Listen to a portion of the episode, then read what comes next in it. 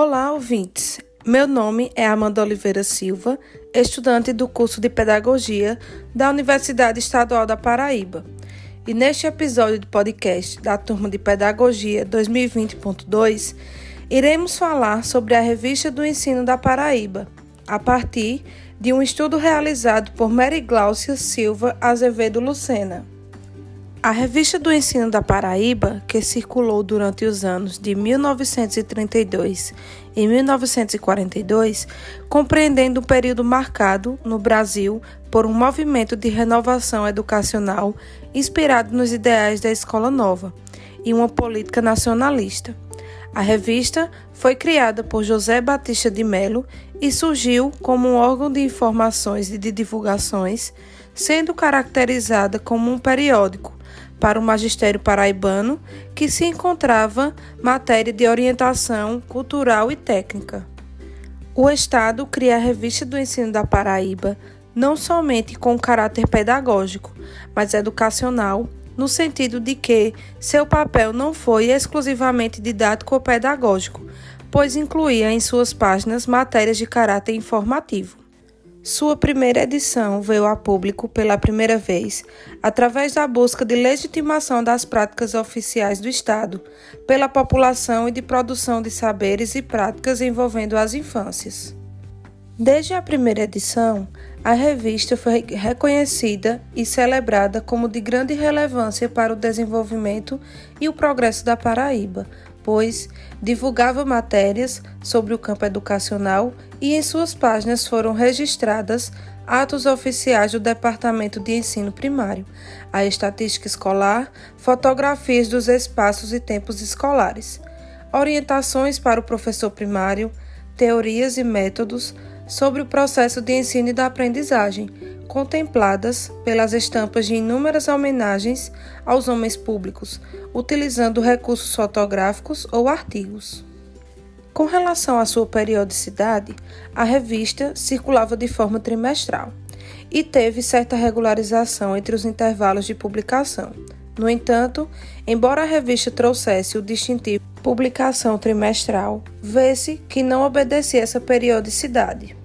Conforme Araújo, 1984, página 33, abre aspas, a Revista do Ensino, veículo de comunicação de finalidade eminentemente cultural e educativa, deixou um saldo positivo de trabalhos de valor para o progresso da educação. Fecha aspas. Deste modo, segundo pensa essa autora, a finalidade do periódico deveria ser um veículo de transmissão cultural e realmente educativa. As páginas da Revista do Ensino da Paraíba e os discursos que produziu constituíram-se em processos de estruturação do campo pedagógico, ao fazer circular saberes teóricos e metodológicos e temas envolvendo aspectos políticos, sociais e culturais.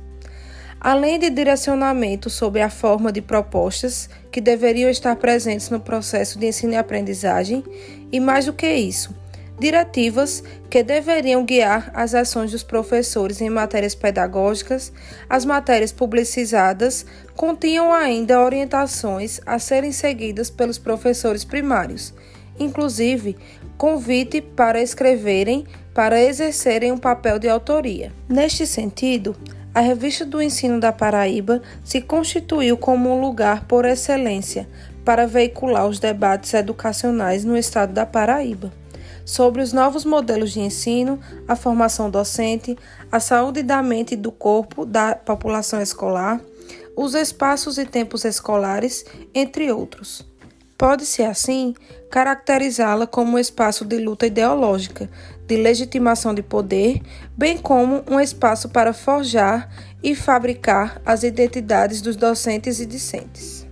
O Estado, ao criar a Revista do Ensino da Paraíba, utiliza-se de um veículo de comunicação não apenas para informar, mas com o objetivo de formar, regular, ordenar sobre uma prática pedagógica educativa que ver disseminada por toda a malha social, como uma forma de controle de governo. A Revista do Ensino da Paraíba trata-se de um documento relevante para compreendermos a história da educação da Paraíba, sobretudo a educação pública, constituindo-se em um monumento como material, como suporte da memória coletiva, que possibilita ao historiador a realização do seu ofício. E neste sentido, destaco as contribuições no campo educacional ocasionadas durante a circulação da Revista do Ensino da Paraíba. A educação é abordada na revista a partir dos ideais da Escola Nova, que tinha presença cada vez mais forte no país, e na Paraíba não foi diferente. E entre avanços e retrocessos, a escola nova vai se inserindo na realidade educacional, na política e na sociedade brasileira. E também vai se fazer presente no cenário paraibano, nos discursos dos intelectuais, dos educadores, dos políticos, dos médicos, com enunciados de progresso e modernidade. Diante dos debates do movimento escolavocionista sobre a educação, ressaltamos a importância de ter a criança como ser ativo no processo de ensino e aprendizagem. Além disso, ela não poderia ser mais vista como um adulto em miniatura. Daí, porque um olhar crítico se fazia necessário quanto ao valor conferido à medicina, à psicologia, à moral e aos processos higienistas na educação e na consequente formação das crianças, já que estas seguiam sendo disciplinadas e formadas conforme a compreensão dos médicos, psicólogos e educadores. Alguns discursos publicados na Revista do Ensino da Paraíba são discursos que se voltam para a criança-aluno, para o atendimento das suas necessidades específicas. Mais do que isso, chama a atenção sobre a importância dada à relação entre o organismo e o meio para o processo de ensinar e aprender. Os jardins de infância são referenciados na Revista do Ensino da Paraíba como ambientes privilegiados para a educação infantil, sendo colocada a importância do ambiente maternal para as crianças. Logo, tem-se a compreensão dos jardins de infância como a escola do afeto. Diante do que foi exposto, podemos classificar a revista como um canal oficial do Estado da Paraíba, sob a orientação de elites intelectuais e políticas locais e nacionais. A revista do Ensino da Paraíba, ao prescrever as práticas educacionais e de instrução, estabelece uma formação homogeneizada, tanto para o professor, como condutor do processo pedagógico em sala de aula, como para as infâncias, negadas e silenciadas como sujeito de fala.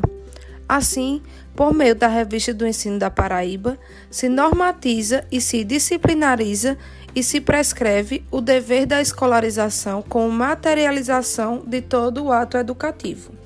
Por fim, uma das hipóteses que levantamos sobre a interrupção de circulação da revista do ensino da Paraíba refere-se à movimentação política do período. Cabe lembrar que, nesse momento, o Brasil vivenciava uma sistemática política institucional do chamado Estado Novo, com importantes disputas políticas no Estado paraibano, o que pode ter causado conflitos de prioridades no que tange à educação, resultando das lutas políticas entre os grupos hegemônicos, consequentemente com interferência sobre as prioridades e demandas existentes.